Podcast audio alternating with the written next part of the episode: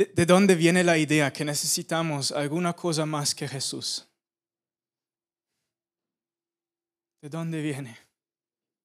Yo, yo quería hablar sobre algo diferente hoy, pero en la alabanza sentía que mi corazón se... Algo, algo, el Espíritu Santo estaba moviendo algo en mi corazón que siento esta pregunta. ¿De dónde viene la idea tuya que necesitas cualquier cosa al lado de Jesús? ¿De dónde viene que pensamos, ahí necesitamos un coche, un apartamento, unos estudios, un yo no sé qué? Jesús es suficiente. Él es suficiente. Y yo me, yo me estaba acordando de, de un encuentro con unos niños. ¿Sabes qué dice en la Biblia? Que debemos ser como los niños, ¿de acuerdo? Ok. Estuve en Brasil y este, es- estuvimos en la escuela ahí y, llegó un van grande y, en Brasil funciona de esta forma. Aquí yo sé, si hay ocho sillas son ocho niños, pero si ahí son ocho sillas son diez o quince niños. Porque uno, oh, lo que acabe y ya. Entonces esta, esta pecera, este bus llegó lleno de niños. Y ellos llegaron a la alabanza y después comenté a eh, nos contaron testimonios. Estos niños pequeños, no sé, 5, 7, 8 años, contando cómo tienen su casa de oración ahí donde están. y, a veces intentamos a, a mome- mover nosotros adultos a, a orar, los niños pasando horas ahí en la casa de oración y contando testimonios, como Jesús entra a la casa de oración. Estando ahí, Jesús entrando, ellos teniendo visiones con Jesús. ¿De dónde viene la idea que tú necesitas cualquier cosa al lado de Jesús? Él es suficiente. Él es suficiente por ti. Él es suficiente por mí. Pero yo creo que a veces no hemos aprendido a entrar a estos tipos de encuentros con Jesús. Y por eso el corazón o la alma corre a cualquier lado en la vida y intentamos a llenarlo con cualquier otra cosa que no se llama Jesús. Puede ser con cosas materiales o con una relación, con amistades, con, con dinero, lo que sea. Eh, Todas estas cosas no son malas en sí mismo, pero eh, estas cosas tienen un propósito en tu vida y este propósito no es llenar la necesidad de tu alma, de tu corazón. Afuera tenemos la visión de Caleo y eso es de ver una generación enamorado con Jesús. Porque yo creo que eso es todo lo que necesitamos. Estar enamorado con Él, recibir de su amor y caernos enamorados con Él. Porque eso va a llenar cada necesidad que tú tienes. En Juan 20, ¿tenéis Biblias? Muy bien, muy bien. A ver, ¿quién saca una Biblia que no es el móvil? Tranquilo, yo también tengo mi tablet aquí. Tengo los dos, está bien. Por lo general estáis más rápido entonces en buscar los versículos. Vamos a San Juan, capítulo 20, 19 a 23. Ahí dice, cuando llegó la noche de aquel mismo día, el primero de la semana, estando las puertas cerradas en el lugar donde los discípulos estaban reunidos por miedo de los judíos, vino Jesús y puesto en medio les dijo, paz a vosotros, paz a vosotros. Y cuando les hubo dicho esto, les mostró las manos y el costado y los discípulos se regocija- re- pa- pa- pa- regocijaron viendo el Señor. Gracias por su gracia conmigo. Entonces Jesús les dijo otra vez, paz a vosotros. Como me envió el Padre, así también yo os envío. Y habiendo dicho esto, sopló y les dijo, recibid el Espíritu Santo. A quienes remitiréis los pecados les son, les son remitidos y a quienes se los retuviereis les son retenidos. ¿Alguien de vosotros sabe qué, qué pasa en el, en el comienzo del libro de Hechos? Jesús murió en la cruz, resucitó después de tres días. Y por lo que Él hizo por nosotros podemos celebrar el bautismo, porque sabemos que vamos a pasar la eternidad con Él. Amén. Pero unos días después que, Él resucitó, Él pasó unos días más con los discípulos y, él, mostró sus heridas, fortalecía su fe en esos días. Y Él siempre también puntaba y decía, va a haber un día que yo me voy, pero yo les voy a mandar el Espíritu Santo. Es importante que os quedáis en unidad. Ahora quiero proponer, los discípulos de pronto no era este grupo amado donde, donde no había conflictos, porque cuando leo mi Biblia sí había conflictos entre ellos. Y Jesús les decía, pero quedáis, quedaos en, en paz uno con el otro, en unidad, orando. Y yo voy a derramar el Espíritu Santo. Y luego en, el capítulo de Hechos 2 leemos de la promesa que encontramos en el Antiguo Testamento, que va a venir un día donde el Espíritu Santo no solo va a tocar a algunos. Yo no sé cómo tú tratas el Espíritu Santo. Yo tengo el miedo que en iglesia a veces le tratamos que este encuentro especial con el Espíritu Santo es para los supercristianos, los que han sido bautizados. y yo quiero proponer que la Biblia de hecho tú encuentras el corazón de papá que dice, yo quiero derramar mi Espíritu Santo. A ver, ¿qué va a pasar si golpeo un hueco aquí dentro? Yo no voy a, eh, poder a controlar este agua. Estuvimos con un poco de miedo de poder controlarlo hoy. No lo voy a hacer. Pero cuando Él dice yo lo voy a derramar, es como cuando tienes una botella de agua, derramas este agua es difícil intentar poner el agua otra vez en la botella. Él dice, recibe libremente de mi propio espíritu. Eso es el corazón de papá. Él lo ha declarado cientos de años antes. Él dice, eso es mi corazón. Mi corazón es que el Espíritu Santo, Dios mismo, te va a poder llenar de la cabeza hasta los pies, de las rastas hasta los pies. Lleno ese es el corazón de papá. Pero ¿por qué es que a veces tenemos una falta de encuentro con Él entonces? ¿Podemos saltar a un otro versículo? ¿Una otra historia? Déjanos saltar al libro de Ezequiel 47. Ahí vemos un, un, un, encuentro que Ezequiel tiene, una visión que él tiene.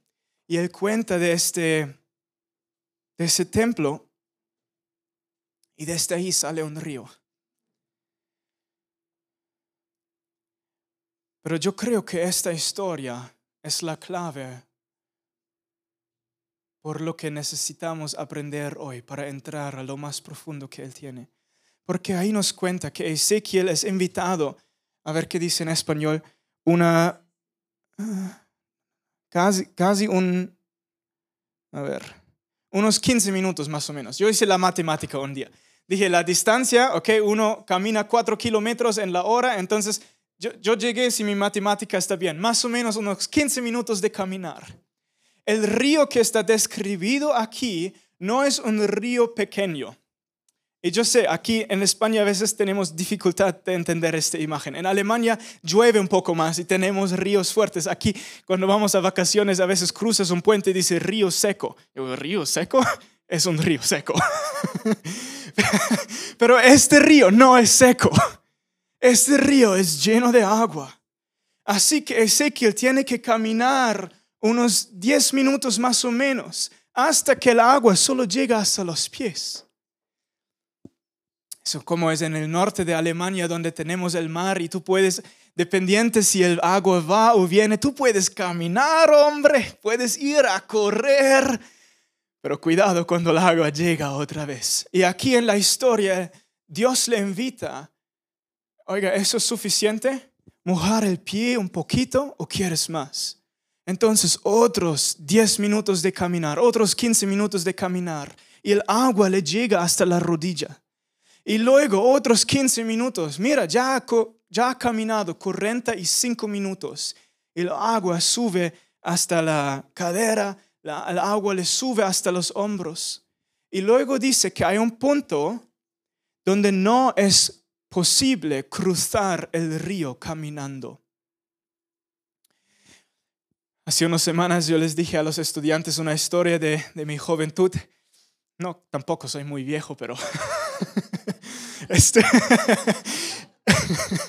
¿Muy qué? Estuve en Alemania y un amigo mío em, cuando tienes mucha energía, a veces te vienen esas ideas y no los vas controlando. Estuvimos escalando y a los dos nos dio unas ganas de no solo ir a escalar en el rocódromo, pero qué tal si hacemos un triatlón de todo eso. Entonces, creo que regresábamos a casa y de ahí dijimos, ¿qué tal si vamos a correr? Entonces fuimos a correr ahí por los pueblos, por el río donde vivo. Y mi madre nos había dado una instrucción justo antes de salir. Decía, pues corres, no sé, unos tres kilómetros subiendo el río y ahí va a venir un puente donde podéis cruzar para luego llegar a la ciudad donde quieres ir. Y nosotros corremos y corremos, pero esta historia no es en agosto, es en invierno. Creo que fue en noviembre o enero, febrero, algo frío, tío, de eso me acuerdo. Entonces fuimos corriendo, corriendo y nosotros no encontramos a esta puente. Entonces, la mejor idea que dos jóvenes pueden tener es, ah, pues entonces vamos a nadar. no importa el frío, no importa que no tenemos nada con nosotros. Entonces, la ropa en un mano, los zapatos en este mano y con el otro brazo nadando. Pero aquí es lo que pasó. Entrábamos al río aquí y salimos en el otro lado, unos cinco metros para abajo, porque primero es difícil nadar con un mano y lo segundo es, nosotros entramos, yo como buen amigo mandé a mi amigo primero. Así somos los alemanes. ¡Ay, qué aventura! Sí, tú vas primero. y yo me acuerdo, tío, él entró al agua, uno, dos pasos y ya no había suelo bajo los pies. Era este momento corto de y levantando la ropa otra vez. Y yo quiero proponer, este río no, no es un río donde Ezequiel podía controlarlo todo. Él llegó a un punto donde dice, él no podía cruzar este agua caminando, como la experiencia que mi amigo y yo tuvimos. Y en este agua tu mente comienza a funcionar diferente. Estás como, ¿cómo salgo de aquí? ¿Cómo sobrevivo? ¿Cómo voy?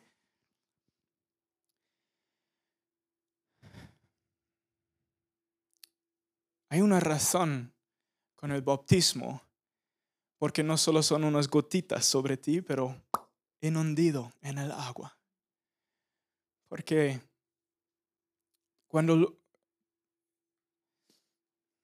en, el bautismo encontramos este, esta imagen bonito de, de, no solo es una imagen, es, es en obediencia a lo que Jesús nos dijo, esta limpiada que nos da en la vida. Pero luego Jesús coge esta misma palabra de bautismo y él quería explicar a los discípulos cómo va a ser la vida con el Espíritu Santo. Y él cogió esta misma palabra donde los discípulos entendían, cuando fui bajo el agua, fui 100%, no pude respirar, no nada, fui bajo el agua. Él coge esta imagen del bautismo en referencia al río que Ezequiel está viendo también. Y él dice, el, el bautismo del Espíritu Santo no van a ser aguas que va hasta los pies, no va a ser agua que te va hasta la rodilla. Y cuando no quieres, pues te devuelves. El bautismo del Espíritu Santo se vea de una forma que le damos al 100% el control sobre nuestra vida y decimos, ven con más de tu presencia, Espíritu Santo. Pero a mí me cae interesante que aquí en, en, Juan 20, lo que acabamos de leer es que Jesús respiró sobre los discípulos diciendo, recibe el Espíritu Santo. Y luego les habló de un bautismo del Espíritu Santo. Y luego, no pare. En, en, el libro de Hechos 4, tú lees de que después del bautismo del Espíritu Santo, los discípulos están juntos otra vez, orando por un ánimo, una, una valentía nueva Y dice que el Espíritu Santo vino y los llenó. Y yo quiero proponer que el Espíritu Santo no es no, no es algo que te pones en la camisa y dices, ya lo tengo. Dice Manuel, lleno del Espíritu Santo. No, no, no, no. El Espíritu Santo, Dios mismo, te quiere llenar otra y otra y otra vez. Hasta un punto que de hecho no lo puedes controlar más. En Efesios 5 ahí habla de, del alcohol. y dice, ¿no te llenas con vino? Lo siento españoles. No te llenas con vino, llénate con el Espíritu Santo. No es, no es lo, normal que alguien se emborracha, emborracha de accidente. Ahí no lo quise, en el camino a trabajo, no sé qué pasó, tío, pero... No, uno toma un vaso de vino y otro y otro. Y yo quiero proponer, cuando Dios nos dice aquí en Efesios, emborráchate con el Espíritu Santo, llénate con el Espíritu Santo, Él de hecho está diciendo, tú puedes aprender de llenarte con el Espíritu Santo tal cual como puedes tomar una copa de vino y tomar y luego decidir quiero más y tomar. Y sobre eso me gustaría hablar hoy. Algunos de vosotros han escuchado mi testimonio. Hace unos años yo, hace muchos años entregué mi vida a Jesús. Y luego tuve encuentros vai con Él. Yo comencé a ver visiones y yo no sabía que la Biblia lo llama profecía porque en mi, mi iglesia no se hablaba de la profecía. Entonces para mí era niño en este tiempo, solo era normal, pues Dios me habla, obvio. habla a sus ovejas, yo soy oveja. Pero llegó un tiempo que escuché de encuentros con el Espíritu Santo, Santo de personas que lo experimentaban de una forma que ni lo podrían controlar, ni, ni controlar más. Y yo dije, si esos encuentros con el Espíritu Santo son posibles y yo no los he experimentado, hay dos opciones. Puedo comenzar a juzgarlos o puedo comenzar a tener hambre. Y hambre es mucho más sabio. De responder con hambre cada vez que lees de algo que Jesús quiere hacer a través de tu vida. Cada vez que ves una persona y Dios está usando a esta persona en maneras como tú no has, has sido usado, en vez de juzgarlo, llénate con hambre. Porque cada vez que Dios lo hace, eso viene con un mensaje, eso se llama testimonio, donde él de hecho lo quiere hacer otra vez. ¿Por qué? Por eso en el Antiguo Testamento se, ya, se contaban los testimonios de lo que Jesús, eh, de lo que Dios hizo con Moisés y con Abraham, porque cada vez que él hizo algo por el pueblo de Israel, él lo quería hacer otra vez. Entonces yo viajé por todo el continente, porque los amigos más cercanos de que había escuchado vivían en Brasil. no conocía gente en mi ciudad que estaban llenos, llenos del Espíritu Santo. Pero había em, leído de un libro de, de Heidi Baker y había escuchado que hay algunos chicos por ahí en Brasil. Entonces volé, ahí conocí a mi esposa. Fue buen viaje. Pero fue un buen viaje porque Dios me permitió aprender a tener hambre. ¿Por qué es que a veces dices, lléname Espíritu Santo y no pasa nada? No lo sé. Yo sí creo que hay barreras. Yo creo que un estilo de vida profundo en el pecado puede poner paredes ahí. Yo también sé que Jesús los quiere y va a romper. Él siempre es más fuerte. Yo sé que hay barreras que tú puedes poner en tu vida para separarte del mover del Espíritu Santo. Pero en vez, aquí es lo que pasé. Yo fui a Brasil y una de las primeras noches de alabanza, en todo el cuarto, gente comenzó a caerse, a reír en el Espíritu Santo, porque sabes qué, el Espíritu Santo es alegría, es gozo. Entonces la reacción normal al gozo es, es reírse. Y en todo el cuarto, gente estaba tocado por el Espíritu Santo. Y yo el único alemán, parado, fijo, con mis pies ahí en la tierra. Yo no sentía nada, no movía, estaba ahí. Y yo dije, ¿qué onda? ¿Qué onda aquí? ¿Qué está pasando? Entonces me acerqué a uno de, mis, de los líderes del grupo de vida y les dije, oiga, Hudson, cuéntame, ¿por qué es que, que todo el mundo está tocado por el Espíritu Santo y yo no? ¿Hay, algún pecado, hay algún error en mi vida de, de cual no sé? ¿Hay algo que me puedes enseñar? Y él me decía, no, tranquilo, tío. Mi primera reacción es buscar a Jesús. Hay algo que quieres corregir, entonces le doy libertad para corregir, a adoptar mi vida. Pero no había un error por cual eso no pasaba. Y por tres meses, lo, que Hudson me dijo es, no va tras una manifestación, va tras el Espíritu Santo. Y yo te prometo, no sé cómo se va a ver, pero tú vas a encontrarle de maneras más, más profundas. Porque cuando tú estás en este río y tú comienzas a caminar, tú vas a llegar a aguas profundas. Pero Ezequiel tenía que caminar una media hora, 45 minutos, hasta llegar al punto donde no había más control. Y así se sentían esos tres meses por mí. Hace unos días uno de los estudiantes me preguntó, ¿por qué? ¿Por qué tenías que esperar tanto tiempo? Eso es buena pregunta, yo no lo sé. Pero lo que no hice en esta temporada es llenarme con una culpidad, hacerme culpable. Ay, por eso y eso no, no pasa contigo. No, yo creo que la invitación que encuentro por toda la Biblia es tener una confianza en mi papá y en su corazón. Si hay algo para corregir, Él me lo dice. Él no juega juegos conmigo donde me toca adivinar si hay algún error. Él me lo va a decir. Pero Él no me decía nada. Entonces por tres meses Él me permitió a cultivar hambre. Y hambre es algo muy bonito. Por tres meses, cada mañana, podía levantarme unos media, una hora, dos horas más temprano y buscar a su presencia. Y yo pensé, yo voy a seguir buscando a Jesús, yo voy a seguir buscando su presencia. Y algún día de pronto ese bautismo va a venir, como lo leo aquí en la Biblia. Pero vino muy diferente a lo que pensé.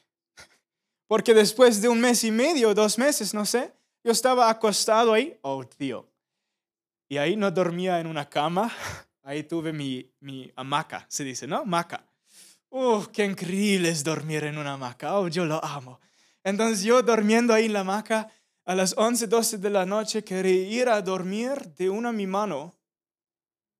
Comienza a temblar. Quiero dormir. ¿Qué está ocurriendo?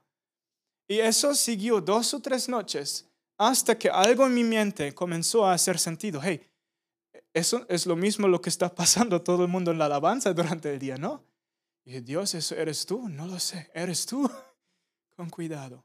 Y, y por tres meses comencía, eh, seguía buscando a su presencia. Después de tres meses, la escuela creo que ya había terminado ¿Qué es el mejor lugar para orar? Una cancha de fútbol. ¿De acuerdo? Entonces ahí en la escuela tuvimos una cancha de fútbol, no, no estaba nadie jugando. Y yo quería tener un poco de tiempo con Jesús, entonces ahí en el punto medio de la cancha me costé y dije, hey Jesús, aquí estoy, déjanos pasar un poco de tiempo juntos. Y de una, fui como una energía, me llenó a mi cuerpo y yo comencé a temblar hasta que no podía controlar, controlar mis movimientos más. Pero dentro de mí comenzó un clamor que decía, Abba, más, más de ti, Dios, más de ti, más papá, más de ti. Y, no, no sé cuánto tiempo estuvo ahí, una, dos horas, yo no lo sé. Estaba solo temblando en la cancha y lo único que podía orar fue, Dios, más de ti. ¿Sabes que la Biblia dice que es el trabajo del Espíritu Santo dentro de ti? uno de los trabajos, uno de, las descripciones del Espíritu Santo dentro de ti es que Él clama, Abba, Abba. de la forma más íntima, papá, más de ti, papá, más de ti, lléname. Y yo sé que este encuentro fue un encuentro con Dios, no por cualquier manifestación, pero porque reconozco lo que el Espíritu Santo estaba haciendo dentro de mí. Eso es lo que la Biblia decía que Él va a hacer dentro de mí. Pero este, desde ese día algo raro comenzó a pasar. Unos días después de la escuela fuimos, salimos del campo para, para tomar una Coca-Cola, no sé qué, ahí al lado. Y ahí estuvimos con unos amigos hablando y de una la persona al lado comenzaba a temblar. Y otra, y otra, y otra vez me pasaba que gente alrededor comenzaban a manifestar con la presencia del Espíritu Santo.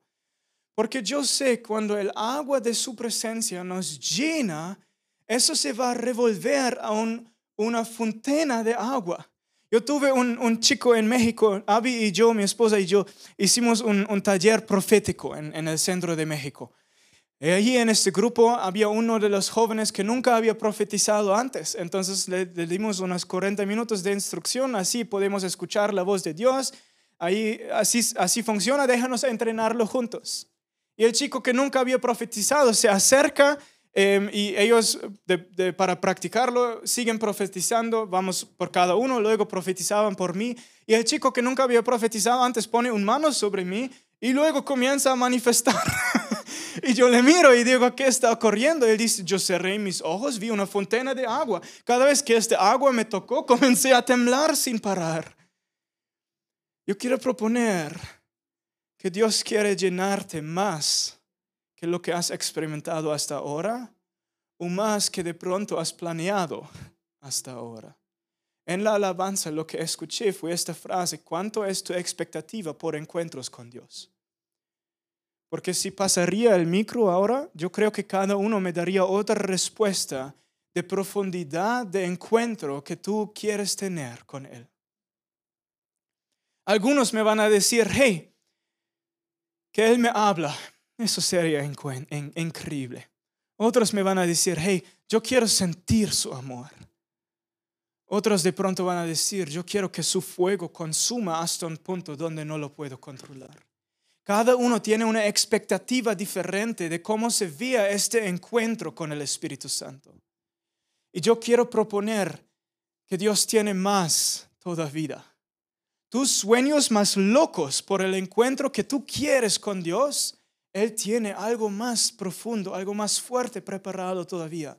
Porque cuando el papá dijo, yo quiero derramar mi Espíritu Santo, Él decía, ya no hay límite. O sea, yo estoy aquí y yo quiero llenar a los que se quieren dejar llenar. Y yo no voy a contar, ahí una gota más, una gota más. No, yo voy a derramar este agua sobre esas personas que traen el hambre. Aquí es algo que he aprendido con Dios. Hay algunas promesas de Dios que van a ocurrir, van a pasar si tú quieres o no. Ok, una de esas promesas, por ejemplo, es que Jesús va a regresar un día. ¿Alguien está emocionado para eso? Muy bien que estáis emocionados. Pero si tú estás emocionado o no, no va a afectar a Dios si Él regresa o no. Jesús lo ha dicho, yo voy a venir. Eso es una promesa. Si tú lo quieres, si te gusta o no, Él lo va a hacer. Pero hay otras promesas que Dios quiere hacer llegar para las personas que están dispuestos y que tienen hambre. ¿Por qué? ¿Porque Dios es injusto? No. De hecho, es porque Dios es justo. Dios le encanta a responder cada vez que hay hambre. La razón por que una persona puede ir más profundo en el agua que otra persona no es porque Dios lo quiere por el uno y no lo quiere por el otro y ah, qué triste la vida.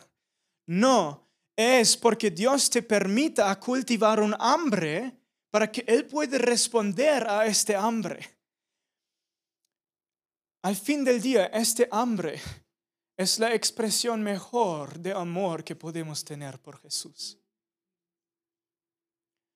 No hay nada más que expresa amor hacia mi esposa que si yo digo me gustaría pasar tiempo contigo.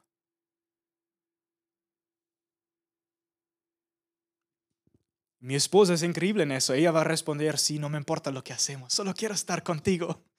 Yo, bueno, vamos a escalar.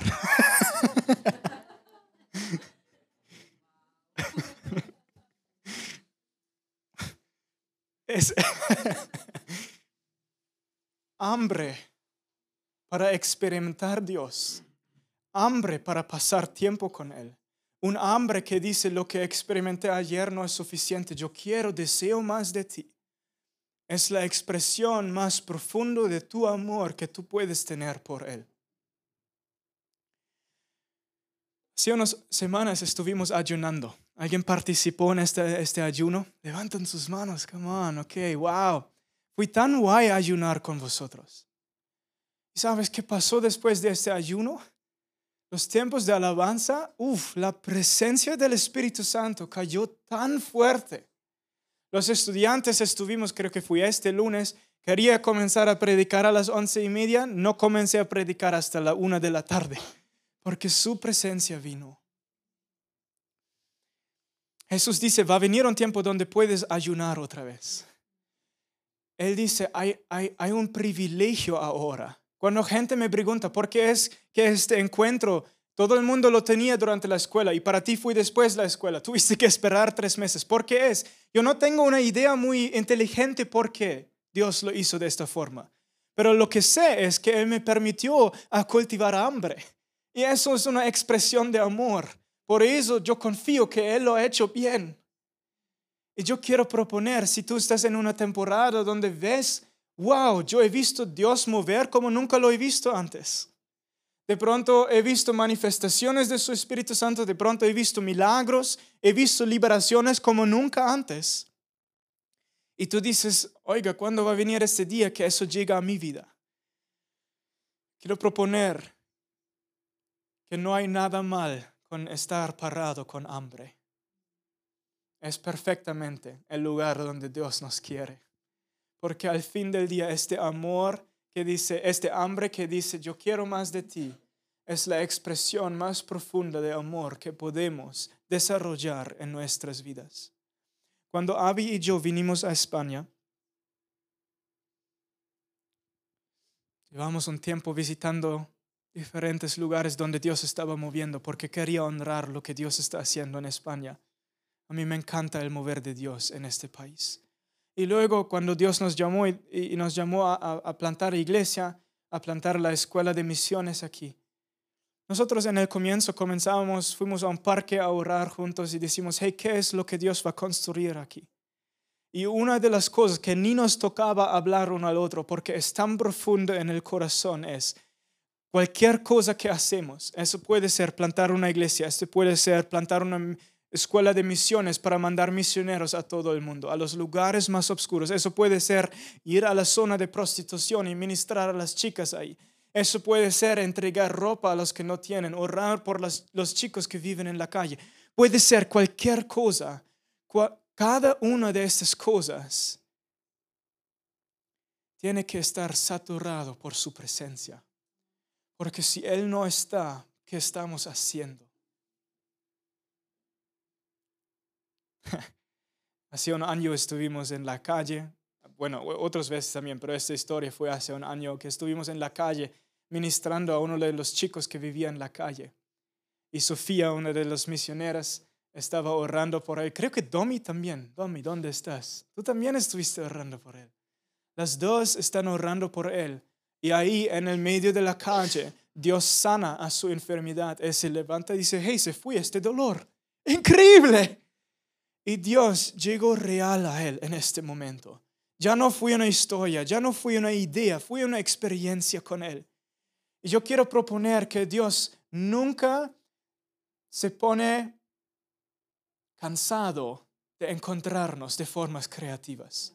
Si eso es a través de un milagro físico, si esto es a través de la liberación que tú has deseado por tanto tiempo, si esto es porque estás temblando en el suelo, como dice en el Antiguo Testamento, a veces los chicos no se podían parar más en la gloria de Dios. Tranquilo, disfruta.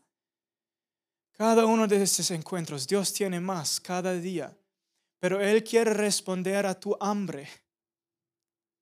A veces Él viene si tú quieres o no. Él no es tan caballero como pensamos a veces. a veces Él va a saltar tu muro y Él va a entrar y tú vas a poder gozar y experimentar de su presencia. Pero muchas veces Él te da la oportunidad de desarrollar un hambre. Y mi pregunta por hoy es, ¿para qué tienes hambre? ¿Qué quieres que Dios hace en tu vida mañana? ¿Qué quieres que Él hace en tu vida hoy? ¿Por qué? Si paramos de tener hambre, yo creo que vamos a estar teniendo menos encuentros, porque Dios encanta responder a hambre. ¿Qué es tu hambre hoy? ¿Qué quieres que Dios hace en tu vida? A mí me encanta hacer esta pregunta cuando estamos en las calles evangelizando. Nosotros no tenemos folletos ni nada. Hacemos amigos, hablamos con las personas, oramos de una con ellos. Porque yo sé, si necesito que vengan hasta acá, es un camino muy lejos. Mejor oramos ahí afuera. Entonces oramos por milagros, oramos que el Espíritu Santo les llena. Yo me acuerdo, estuvimos en, en Getafe, en la universidad. Y hablo con uno de los jóvenes que creo que estaba esperando su novia, no me acuerdo